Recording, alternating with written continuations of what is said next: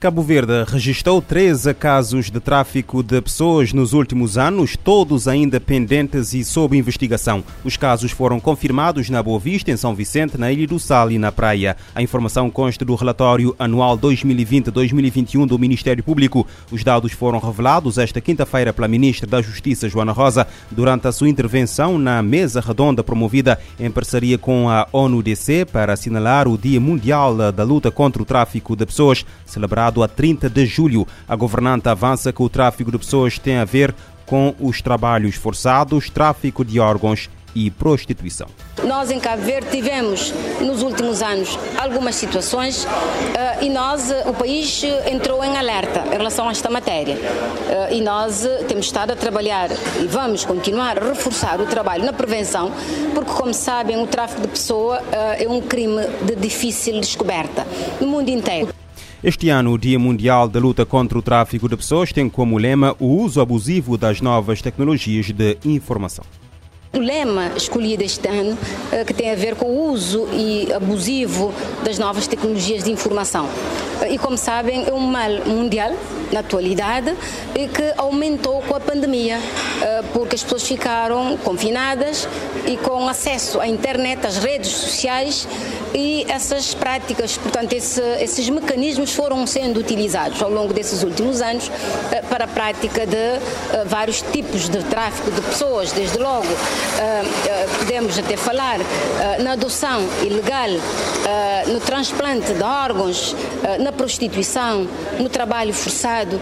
A secretária executiva do Escritório das Nações Unidas sobre Drogas e Crime, Cristina Andrada, diz que os criminosos aproveitaram a pandemia para explorarem com mais intensidade o tráfico de pessoas com recurso às novas tecnologias.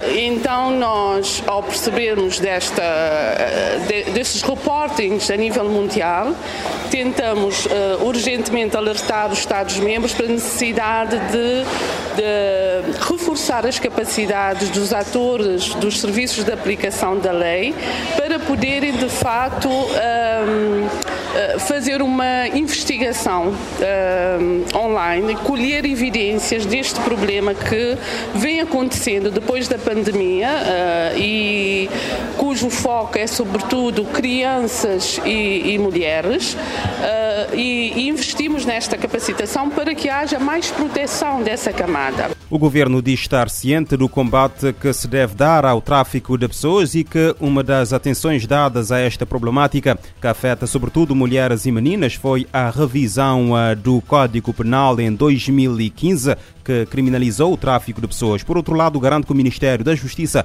está a trabalhar na elaboração do segundo Plano Nacional de Luta contra o Tráfico de Pessoas e na aprovação de uma resolução para criar formalmente o Observatório de Identificação Rápida de Situações de Tráfico de Pessoas. E a segurança do sistema prisional não está em perigo, garantia deixada esta quinta-feira pela Ministra da Justiça, Joana Rosa. A afirmação foi feita na sequência da fuga de um recluso da cadeia de São Martinho na última quarta-feira. O foragido foi, entretanto, capturado. Joana Rosa garante que a fuga do recluso não coloca em causa a credibilidade do sistema prisional ou uh, do estabelecimento em concreto. A ministra refere que houve sim uma distração e fragilidade na atuação de dois agentes de segurança prisional houve sim uma distração dos agentes de segurança prisional, estou em crer, porque pela forma como o recluso uh, pulou a janela, fugiu apanhando um táxi, isso uh, reflete, uh, portanto, alguma fragilidade, não na cadeia, mas sim da atuação dos agentes de segurança prisional. Portanto, nós, não é a primeira vez, mas nós queremos é que essas situações não aconteçam.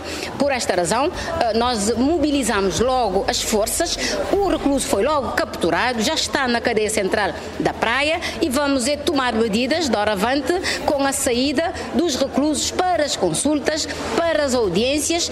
Não é por acaso que nós já instalamos uh, os, uh, o aparelho de videoconferência em todos os estabelecimentos prisionais para evitar deslocação de reclusos. Joana Rosa assegura que serão implementados sistemas que permitam o bloqueio do acesso dos telemóveis nos estabelecimentos prisionais, uniformes para os reclusos e a questão das cantinas nas cadeias eh, vai ser revista.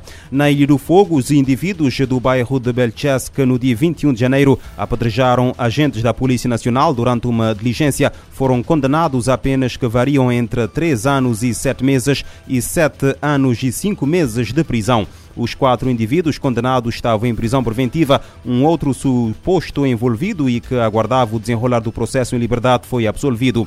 De acordo com nota da PN, o Tribunal da Comarca de São Filipe, através do juízo crime, eh, condenou eh, os quatro indivíduos por crimes como atentado e resistência como atentado e resistência, motim, ofensa simples, injúria, evasão violenta, auxílio à evasão, sendo que todos foram absolvidos do crime de dano qualificado. O caso aconteceu na noite de 21 de janeiro no bairro de Belchesse, no município de São Felipe, quando os agentes da polícia foram chamados para uma diligência policial na sequência de uma briga na via pública e que, ao chegarem ao local, estavam, eh, onde estavam presentes eh, vários cidadãos e crianças foram recebidos a pedrada. E a Polícia Judiciária Portuguesa anuncia o desmantelamento de uma poderosa organização criminosa que se dedicava à introdução de grandes quantidades de cocaína na Europa. A operação contou com a colaboração uh, das polícias uh, da Croácia, Itália, Montenegro, Países Baixos, Sérvia, Eslovénia e Espanha. O anúncio foi feito na quinta-feira. Em comunicado enviado às redações da PJ portuguesa, revela que a investigação durou vários anos. A organização era constituída essencialmente por cidadãos montenegrinos e recorria a embarcações de recreio do tipo veleiro para introduzir o produto estupefaciente no continente europeu. A operação, que teve também o apoio de, da Europol, teve início após a interseção e apreensão nos Açores de dois veleiros da organização e que, em conjunto, transportavam 1.440 kg de cocaína. Na altura foram também detidas sete pessoas, todas de nacionalidade estrangeira.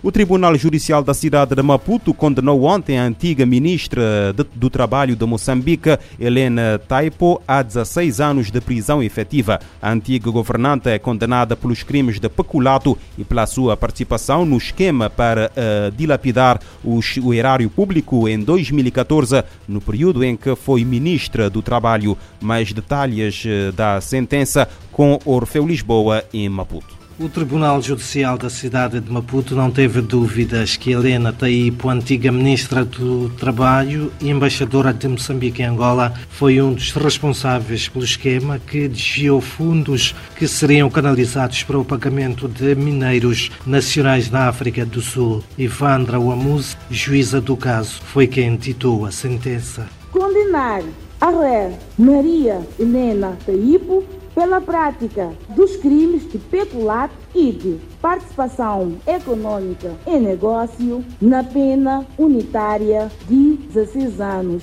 de prisão e um ano de multa à taxa diária de 2% do salário mínimo. A juíza Evandra Wamus condenou a outros nove réus envolvidos no caso e apenas que variam de 12 a 16 anos de prisão maior pela prática dos crimes de peculato e participação no negócio que defraudou o Estado em 113 milhões de meticais, cerca de 2 milhões de euros. Ainda de acordo com a sentença proferida pela juíza, por falta de provas, o tribunal absolveu dois dos 12 réus de Maputo para a RFI Orfeu Lisboa. Outros cinco arguídos, sem nenhum vínculo laboral com o Ministério do Trabalho, mas implicados no caso, foram condenados a 12 anos de prisão.